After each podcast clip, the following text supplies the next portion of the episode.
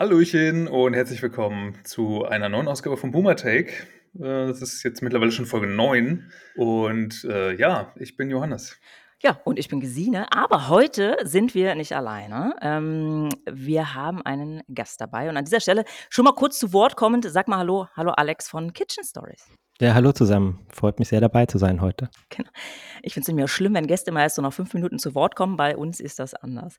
So, und ja, Alex ist von Kitchen Stories. Ihr könnt euch überlegen, hm, womit könnt ihr das zu tun haben? Wir haben uns überlegt, wir brauchen eine Folge zum Thema Food.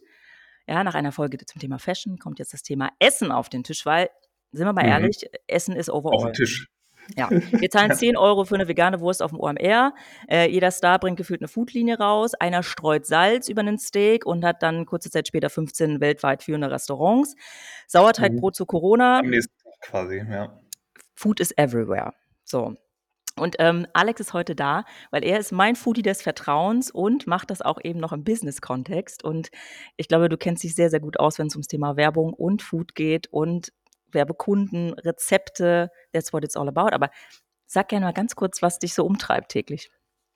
Genau. Ja, vielen Dank für die nette Intro. Ähm, ja, ich bin Alex, bin mittlerweile seit zweieinhalb Jahren bei Kitchen Stories, ähm, seit ungefähr drei Monaten auch CEO von Kitchen Stories, äh, nachdem unsere Gründerin hier rausgegangen ist. Für die da draußen, die Kitchen Stories noch nicht kennen, ähm, ja, wir sind eine Food-Plattform, äh, sind vor fast zehn Jahren als App gestartet tatsächlich und schon haben lange, damals ne? Rezept, ja, ziemlich lange. Hm. Und damals war die Welt, also war schon noch ein bisschen anders, weil es war die Zeit von dem iPhone 3. Ähm, wir haben damals Krass. schon Videocontent angefangen. Zehn Jahren war iPhone 3 und oder iPhone 3 oder 4 oder alt. so. Ja. Haben wir relativ leicht nachrechnen sogar. Mhm. Ähm, und wir haben angefangen, Rezepte einzeln zu verkaufen. Also wirklich für 49 Cent pro Rezept ähm, haben wir die Dinger damals verkauft. Es hat funktioniert. Ist heute ein bisschen schwer vorstellbar. Ähm, ja. Genau, haben früh auch angefangen, irgendwie auf Videocontent zu setzen, weil wir immer gesagt haben, dass irgendwie, ich würde sagen, so, so, so, Food lebt ja irgendwie von, von, von einem visuellen Erlebnis auch und haben da versucht, irgendwie das unseren UserInnen näher zu bringen. Ähm, genau, sind mittlerweile seit vier Jahren ähm, Teil von Bosch Siemens Hausgeräte, was auch nochmal ein super spannender Kontext ist. Ähm, du hast genau, sie auch so alle, du hast sie auch alle zu Hause, ne, gefühlt? Ja, auf jeden Fall, natürlich. alle. Ist wichtig, ist wichtig ähm, auch, ja. Ja, ist wichtig. Also Geräte sind ganz wichtig. Ohne Geräte brauchst du nicht. Also Equipment ist ja immer first. Ja. kommt der erste Equipment und dann das Wissen. Ähm, genau, ich selber, ich war, bevor ich bei Kitchen Stories angefangen habe, ähm, habe ich mehrere Stationen bei verschiedenen Vermarktern gehabt, habe ähm, selber mal in 2011 eine Mobile Werbeagentur gegründet und ja, freue mich jetzt bei KS so das Beste aus vielen Welten hier vereinen zu können. Ja. Aber cool. Ja, also da hast du ja auf jeden Fall schon mal den richtigen Hintergrund und da merkt man dann, dass du auch so aus der gleichen Nische kommst wie wir, ne? Und ähm, wir quatschen ja auch mal viel über die Werbung und äh, was da gut läuft, was schlecht läuft, was wir verbessern können. Und da ist es natürlich dann mal ganz interessant, mal in so Bereiche reinzuhorchen, ähm, über die, also ich jetzt persönlich zum Beispiel gar nicht so viel weiß. Ähm, also ich weiß, dass wir vor ja, bei unserem, bei dem letzten Podcast, den ich mit, mit Sebi gemacht habe, da hatten wir äh, mal den Gründer von Foodboom bei uns aus Hamburg zu Gast. Und da habe ich so ein bisschen was von über den Bereich erfahren. Das war auch super spannend. Ähm, aber ich glaube, dass ihr auch noch ein paar, also ihr geht ja auch noch in eine ganz andere Richtung. Ähm, mich würde mal so ein bisschen interessieren, gleich am Anfang vielleicht, was ihr ob ihr einen, Unterschied merkt bei der Ausspielung von euren Formaten auf Insta, äh, ob der Algorithmus da unterschiedlich reinkickt. Insta, TikTok? Weißt, was ich meine. Ähm, meinst du der Algorithmus auf Insta gegenüber TikTok? Nee, ähm, gar nicht gegenüber TikTok, sondern ähm, ob der Content unterschiedlich ausgespielt wird. Also ob ihr merkt, dass es dann zum Beispiel Videos gibt, die super schnell irgendwie viral sind und wo die Leute dann total krass drauf reagieren und dann habt ihr irgendwie eine andere Produktionsart oder ein anderes Produkt oder sowas im Fokus und dann ähm, und das funktioniert auf einmal irgendwie viel schlechter.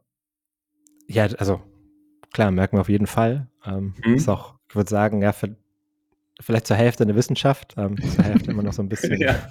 ich würde nicht sagen Magic, aber der Algo, der ist schon, ähm, manchmal macht er auch ähm, ja, so, so, was er will oder ist ein bisschen schwer vorhersehbar. Ähm, was wir für uns gelernt haben, ist wirklich, also der Content funktioniert immer dann gut auf den Social Channels, wenn wir auch wirklich keine Kompromisse bei der Qualität eingehen. Mhm. Ähm, also wenn wir was haben bei uns, so was wir produzieren und wo wir sagen, ey, ja, ist okay, so, kann, kann man jetzt publishen, aber ist jetzt nichts irgendwie, was richtig fetzt, also was uns wirklich komplett vom Hocker haut, dann können wir eigentlich schon davon ausgehen, dass der Algo das auch nicht krass aufgreift. Ähm, ja. Andersrum, wenn wir hier irgendwie so ein Content-Piece haben, wo wir alle sagen, boah, ist richtig geil geworden, ähm, ist was, wenn wir sofort nachkochen wollen, haben wir Bock selber zu essen, ähm, ist auch vom Thema approachable, dann ist die Wahrscheinlichkeit schon höher, dass es abhebt. So. Du hast ja, ähm, oder wir haben darüber gesprochen, es gibt ja ein ja. Rezept, was ich selber auch wahrgenommen habe, äh, ohne dass, also da hat der Algo mich auch äh, ähm, inkludiert als Zielgruppe und zwar, also wir können darüber reden, das sind diese Crunchy Potatoes. Johannes, ja. hast du die schon ja. wahrgenommen? Krasser Hype. Crunchy Potatoes. Und wenn man das mal so nimmt als Beispiel, ein sehr, sehr erfolgreiches Instagram, aber ich glaube auch TikTok-Video oder welcher Kanal war erfolgreicher? Ich weiß es jetzt gar nicht. Ähm, der TikTok war am Anfang erfolgreicher. Das war auch ja. super interessant. Das ist erst auf, also auf Insta gar nicht so abgegangen. Okay. Ähm, ist dann auf TikTok ziemlich durch die Decke gegangen, hat relativ schnell über drei Millionen Views bekommen. Ja, was dann hat es auf Insta nochmal so ein zweites genau. Leben bekommen und hat dann auch auf Insta, glaube ich, weiß gar nicht, wo es jetzt ist, auch irgendwas 1,7 Millionen mittlerweile. Mhm. Ähm, und das ist für so ein deutsches Content-Piece gar nicht so schlecht. Und man überlegt, es geht eigentlich nur um Kartoffel. Und ähm, ich habe es mir gestern auch nochmal angeguckt und äh, es ist schon krass, man kann schon versuchen abzuleiten, warum ist das ein Viral Hit im Food-Bereich geworden. Äh, ich hätte ein, zwei Vermutungen, ähm, aber das ist, wie ich kann bestätigen, super qualitativ hochwertig. Sound, es ist fast ein ASMR-Video geworden, wie so eine crunchy Kartoffel. Aber ohne da tief einzusteigen, aber ähm, Johannes, deine Frage, ne, was ist erfolgreich? Ich glaube, das ist ein gutes Video, um das mal zu analysieren. Habt ihr da was rausgezogen ähm, und reproduzieren wollen oder so? Also klar, auf jeden Fall. Das haben wir, schon, haben wir uns schon relativ genau angeschaut und, und das ist wirklich das, was ich gesagt habe. Also ich finde, find, du schaust die Kartoffeln an und du willst halt sofort reinbeißen. So. Also wir haben es irgendwie geschafft, auch die, die Bilder quasi irgendwie so dieses Geschmackliche über die Bilder auch den, den UserInnen näher zu bringen. Ähm, das, das Thema ist approachable. Also Kartoffeln, jetzt gerade in Deutschland, gehen halt immer noch. So. Hast du da, hast du im Schrank. Ähm, es ist halt relativ einfach nachzukochen. Es ist jetzt nichts, wo du irgendwie ultra viel Equipment brauchst und wo du Stunden in der Küche verbringen musst. Ähm, und ja, am Ende ist es einfach was, worauf jeder Bock hat. So. Auf jeden Fall. Das wäre ähm, jetzt auch so ein bisschen meine Frage gewesen, so als nächstes. Sind die einfachen Sachen, die, die am besten funktionieren, oder ist das unabhängig so von der Zutatenliste und das irgendwie der Production Value macht es dann am Ende irgendwie aus? Was, was ist da so bei euch das Learning? Also offen gesagt, wir fänden es ja cool, wenn auch so, so die, die komplexen, spannenden Sachen nochmal fliegen würden. Ähm, mhm. Ähm, aber es sind dann am Ende sind schon die Sachen, die irgendwie jeder nachvollziehen kann. So. Wir haben auch manchmal, also wir versuchen auch bei uns, ähm, es geht ja bei uns gar nicht so viel nur um die Social Media Channels, sondern auch um unsere App und unsere eigene Plattform. Ähm, da versuchen wir immer so eine gute Mischung zu haben aus, ähm, wir sagen 80 Prozent ähm, approachable Content, der relativ einfach nachgekocht werden kann, wo du auch die Zutaten in einem Supermarkt um die Ecke finden kannst und nicht irgendwie vier mhm. Läden abklappern musst. Ähm, ja, das sind ungefähr 80 Prozent von unserem Content und bei 20 Prozent sagen wir, da wollen wir Sachen machen, wo wir wirklich unsere UserInnen inspirieren, ähm, wo wir was Neues machen und wo wir quasi auch mal, auch mal die Leute so, ich sag mal, aus ihrer Comfortzone rausholen und, und irgendwie ja, ihnen helfen, auch, auch neue Sachen zu lernen. Ähm, und das ist eine Kombi, die funktioniert ganz gut. So, da kommen die Leute, die wissen, was sie erwartet, haben auch was für ihr Daily Cooking, aber wenn sie Bock haben, können sie sich auch mal inspirieren lassen. Interesting. Ja, die Rezepte sind schon sehr, sehr alt. Ne? Ich habe mal geguckt, das erste Kochbuch ist übrigens äh, 1300 noch was irgendwo in Frankreich entstanden für den wow. Hausgebrauch. Also es ist schon, das Rezept ist nicht tot zu kriegen. Gekocht wird immer. Gekocht wird immer. Wurde schon immer. Wurde schon immer. Ähm, vielleicht gerade, weil der Gedanke gerade bei mir da war und wir auch kurz drüber gesprochen haben im Vorfeld. Glaubst du, ähm, können auch gerne nochmal zum Marketing zurückkehren, aber glaubst du, dass ähm, das Rezept auch irgendwie jetzt dem Tod geweiht ist, nachdem eigentlich auch jede KI aus fünf Zutaten ein schmackofatzes Rezept zaubern kann? Was glaubst du? Das ist eine sehr faire Frage. auch, auch, gar nicht so leicht zu beantworten. Ja. Also wir haben es natürlich auch schon getestet bei uns in den ja. verschiedensten Varianten. Ähm, wir sind ganz froh drum, dass wir dann doch nochmal mehr Ideen haben als so eine KI. ähm, gerade wenn es darum geht, irgendwie Inspiration kreativ zu sein und nochmal was Spannendes zu machen. Ähm, ich glaube, da wird es schon noch ein bisschen dauern, dass so, so eine KI auch Rezepte produziert, ähm, die auf dem gleichen Level sind. Mhm. Grundsätzlich, um jetzt Food Content at Scale zu produzieren, kann es schon was Spannendes sein.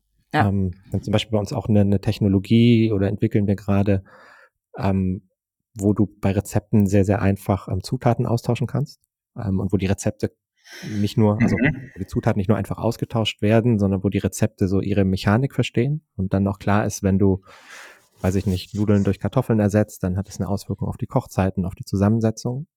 Ähm, und für sowas ist es super spannend auf jeden Fall. So, wenn du da irgendwie schaffst, mit, mit KI das Ganze noch skalierbarer, noch einfacher zu machen, das ist super spannend. Ähm, wie gesagt, für so Inspirationscontent, glaube ich, dauert es noch ein bisschen.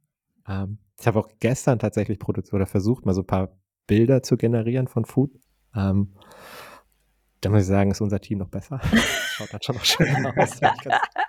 Hatte ich aber keine Sorgen. Also der Prompt, Kartoffel auf Tisch, hier. aufgeschnitten, genau. Salz ja. drüber. Ja.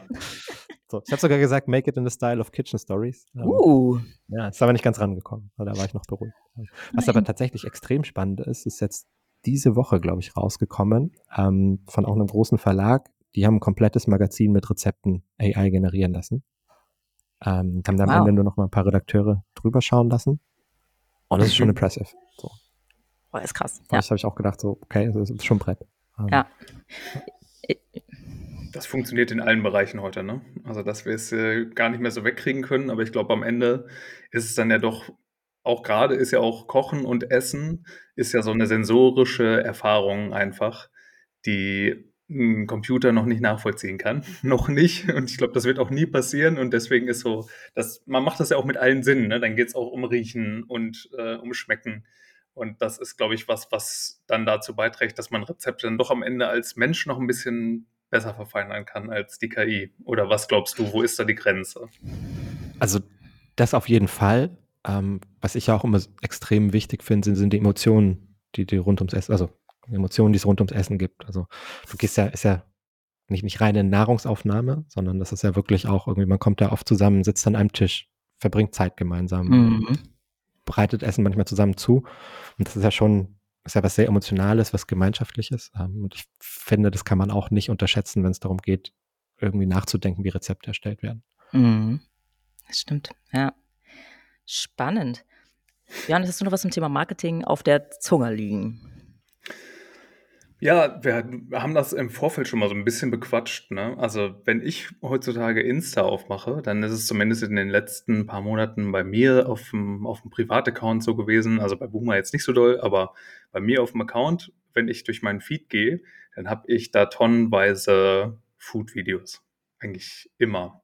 Und ich weiß gar nicht, woran das liegt. Ne? Vielleicht ist das auch, dass ich dafür vielleicht viel drüber rede oder das Handy liegt irgendwo rum, wenn ich was koche und dann irgendwie gerade vielleicht über, über Kochen rede oder so. Aber ich habe halt eigentlich, ohne dass ich bewusst danach suche. Ne? Also es ist jetzt nicht so, dass ich, dass ich in meiner Suche immer schön den äh, irgendwelche Sachen eingebe, die dann damit zu tun haben. Aber trotzdem einfach ungefragt kriege ich total viele solche Sachen und irgendwie auch Rezepte und diese Viral Food Sachen ausgespielt. Und da habe ich dann schon über die Monate so ein paar Trends erkannt. Ähm, da war jetzt zum Beispiel zuletzt, also als es noch kälter war jetzt, ist so der letzte Trend, den ich noch parat habe. Es war alles irgendwie mit Porridge und Oatmeal. Das wurde jetzt immer irgendwie getoppt und so dieses eigentlich gesunde Frühstück. Da wurde dann jetzt irgendwie dann irgendwie Cookies and Cream drauf geballert und dann hast du da so eine Schicht irgendwie Sahne noch oben drauf. Und das ist dann äh, eigentlich zu so einem richtigen Foodporn-Ding geworden. Ähm, was ist so, wie erkennt ihr vielleicht Food-Trends? Oder gebt ihr die auch mit vor und gibt es da Mechaniken bei euch? Super gute Frage. ähm, ja, wir haben verschiedene Sachen, die wir machen.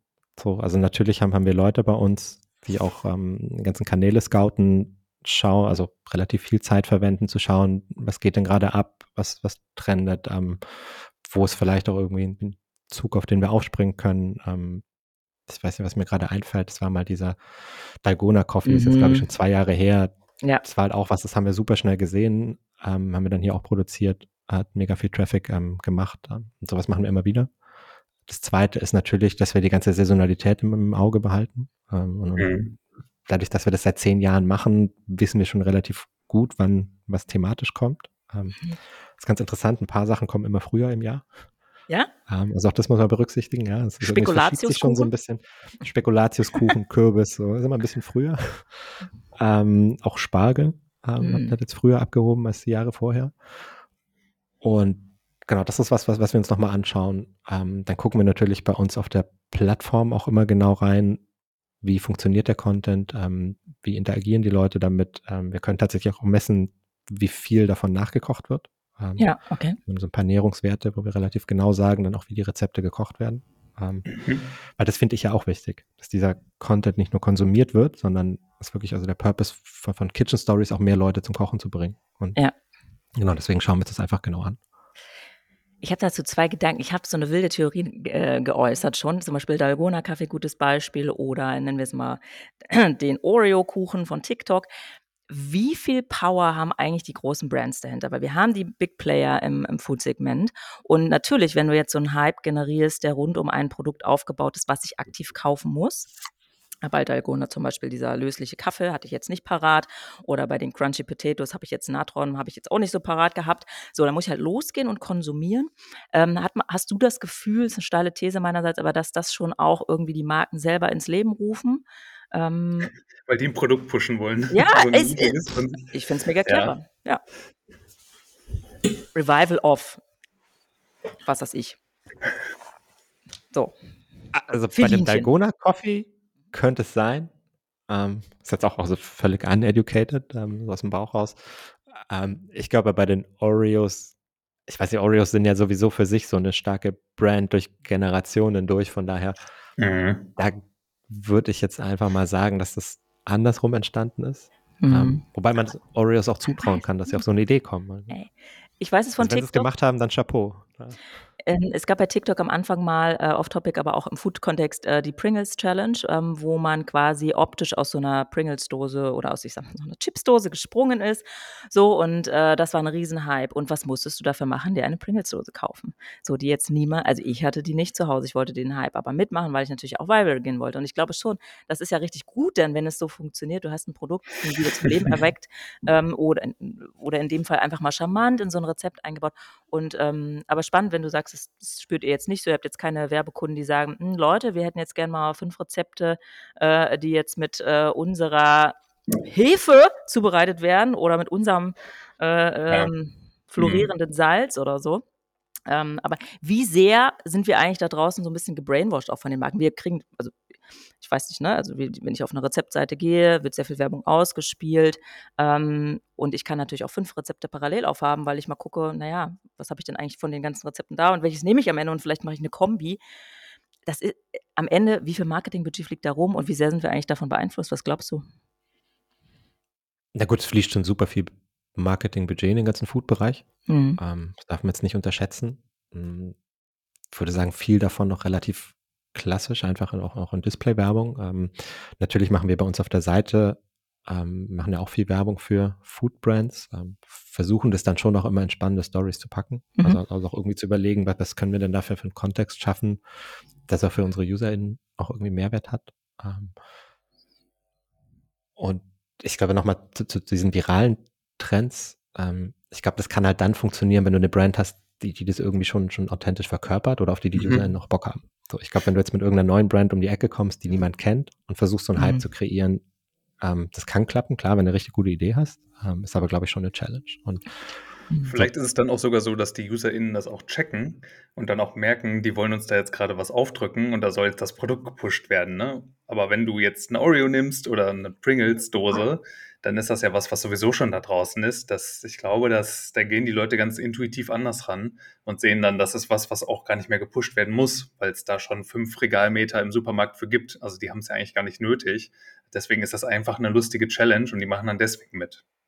Ja, ja, ist auch ein no Und ich krieg's überall. Easy Access, ne? Also was mhm. du, Alex, am Anfang auch gesagt hast. Ähm, hast du einen Gedanken auch, den du mal äh, auf den Tisch bringen willst, Alex? Vielleicht hast du was mitgebracht, ein Thema. Ich habe ja tatsächlich, wir haben es vorhin schon, schon angerissen. Ähm, ich frage mich ja, wenn ich diesen ganzen Food-Content mir anschaue, wie viele Leute ziehen sich das jetzt nur rein und wie viel kochen es wirklich nach? So, das, das finde ich ja wirklich. Ja. Ja, es ist vielleicht so ein bisschen, ne, ähm, also wie konsumieren wir zum Beispiel auch TikTok? Wir haben neulich darüber gesprochen, im Durchschnitt einen Tag im Monat ähm, konsumiert man TikTok. Und mal ganz ehrlich, so viel Food-Content, wie du da natürlich konsumierst, das kannst du ja in dem Leben nachgucken, ist schon vielleicht auch so ein Stück weit Entspannung, ne? Ich weiß nicht. so. Also, ey, für oh. mich ist das total so. Also für mich ist das irgendwie, du sitzt dann auf dem Sofa und guckst dir das durch und ich habe jetzt gar nicht danach gefragt, wie gesagt eben, aber ich bekomme da ziemlich viel von ausgespielt und dann gucke ich mir das an und dann denkt man immer nur so, boah, das wäre jetzt geil, ne? Wenn man das jetzt hätte, aber dann sitzt man dann doch wieder nur da und dann, man hat die Sachen ja auch gar nicht zu Hause und dann ist man dann doch irgendwo wieder zu faul, das dann alles, wenn man da 13 Sachen für braucht, die dann alle auch noch einzukaufen und das dann zu kochen. Vielleicht, wenn mal was richtig krasses dabei ist, dann denkt man, das mache ich am Wochenende mal. Und dann kauft man wirklich mal dafür ein, aber das ist dann so dieses One in a Million Ding. Ähm, also bei den anderen Sachen, die guckt man sich ja einfach nur an, weil es gut gestylt ist und weil es cool ah. aussieht. Also ist bei mir so. Ja. Da muss ich jetzt ganz kurz Werbung machen. Ähm, weil das haben wir uns natürlich auch schon gedacht. Das ist halt Klar. blöd, wenn du irgendwie ein Rezept siehst oder du siehst geilen Content und, und dann, genau, musst du loslaufen und dir das irgendwie, quasi sobald du Zeit hast, die Sachen einkaufen. Ähm, mhm. Und dann mit uns auf der Seite, wir machen hier mit Getier zusammen dann diesen Delivery. Schnell, Schnelllieferanten für Food. Ähm, haben wir so eine Koop seit mittlerweile einem halben Jahr gestartet, wo du wirklich quasi unsere Rezepte, also mit einem Klick komplett kaufen kannst. Und dann sind die oh, zumindest in großen smart. Städten in einer Viertelstunde bei dir zu Hause. Und das ist halt eine, einfach, finde ich auch so eine coole Koop so. Also haben alle was davon. Und am ja. Ende bringt es halt auch für die UserInnen was. Voll. Das ist smart. Ja. Das ist halt auch total sinnvoll einfach. Das ist der Next Step. Ich glaube, so ja, genau, das ist halt aber eine coole Gesamtexperience und, und hilft ja. auch wieder mehr Leute zum Kochen zu bringen. Ja.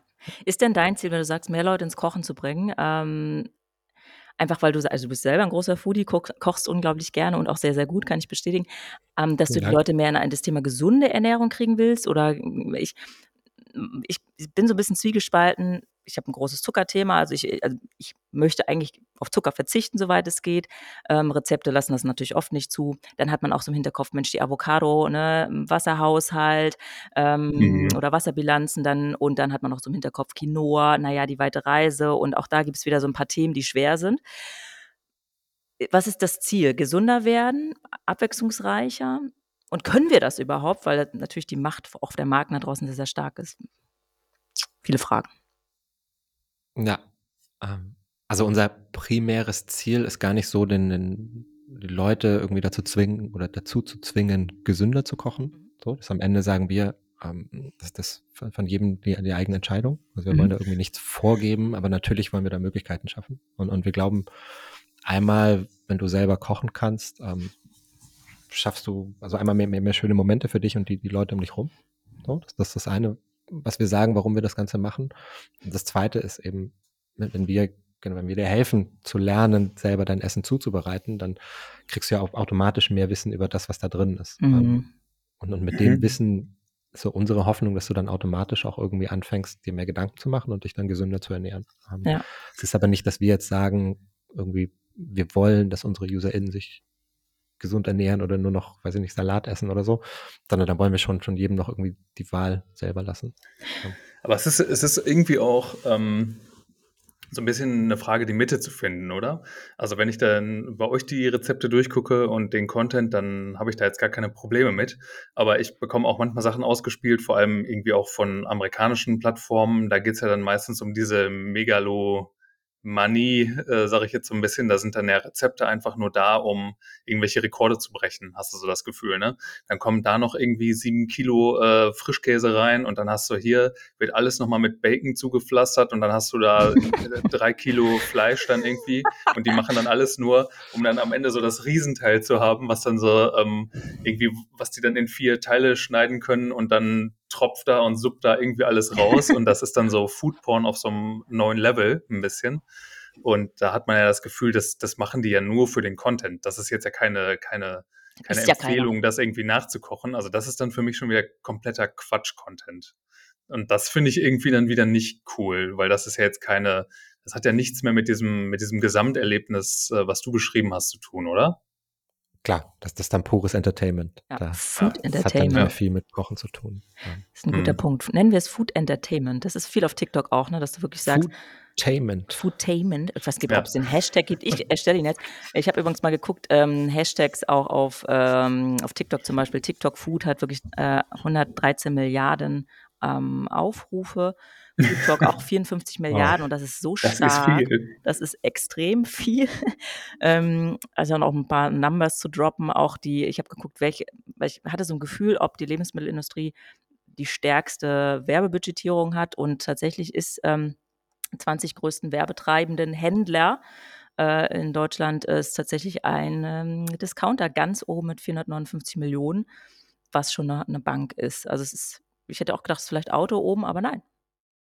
Also, das ist schon krass.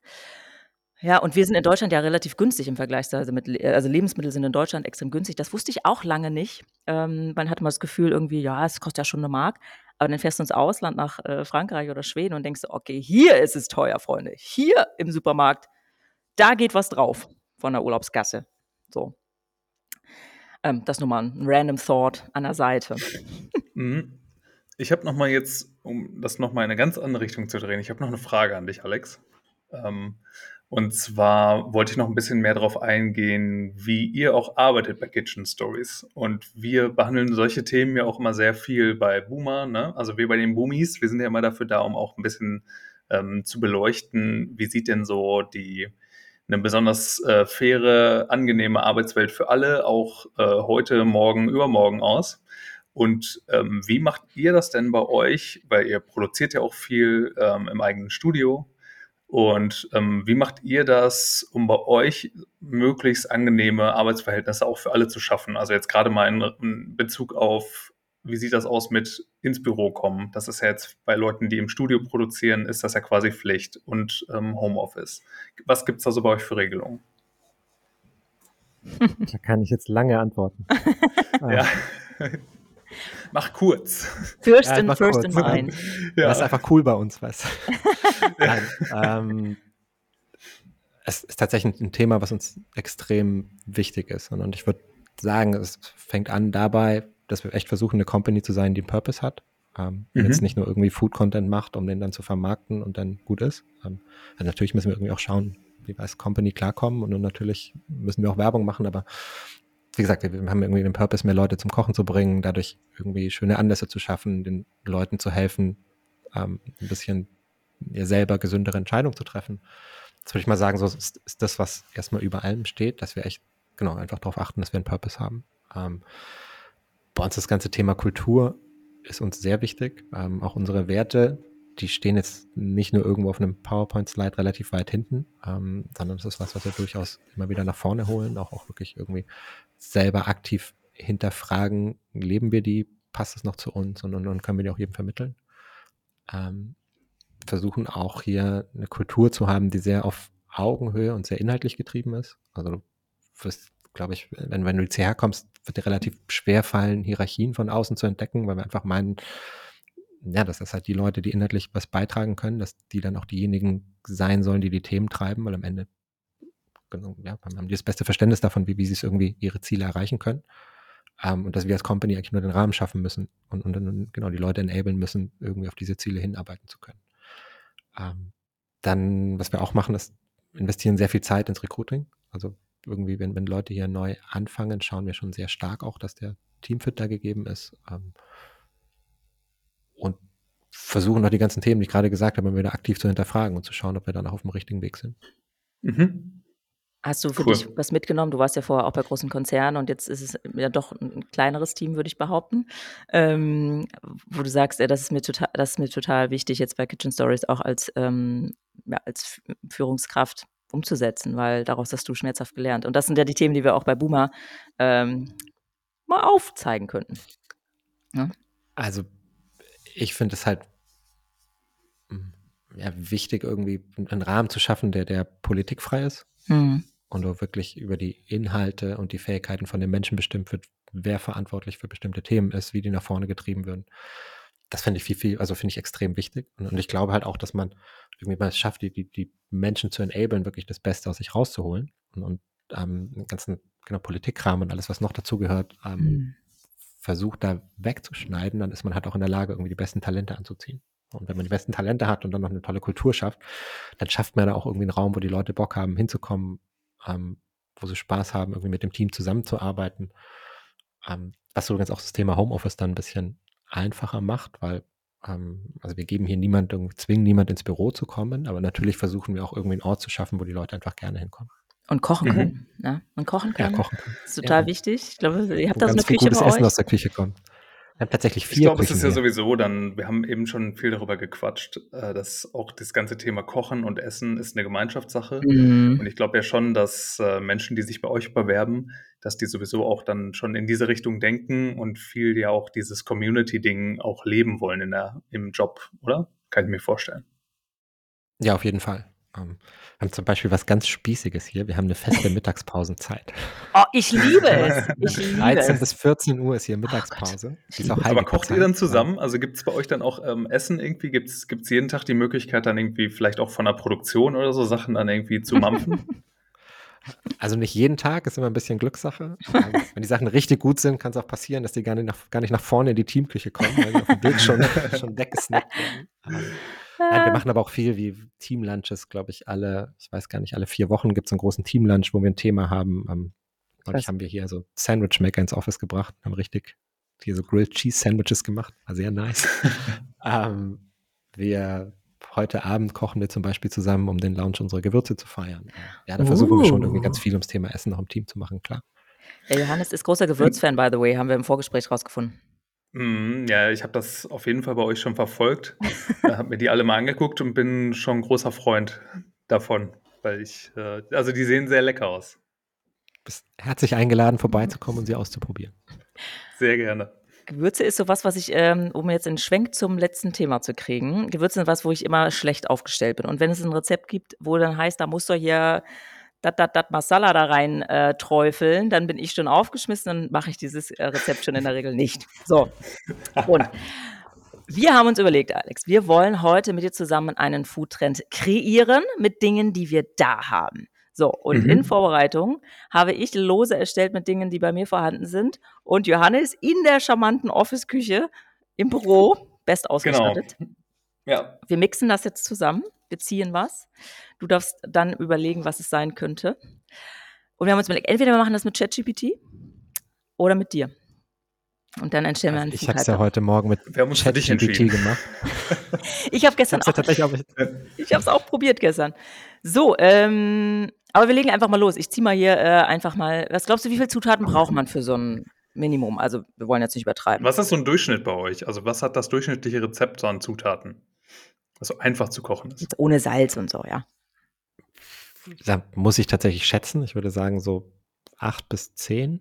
Ähm, wir haben aber tatsächlich, was wir haben, sind so Five-Ingredient-Dishes.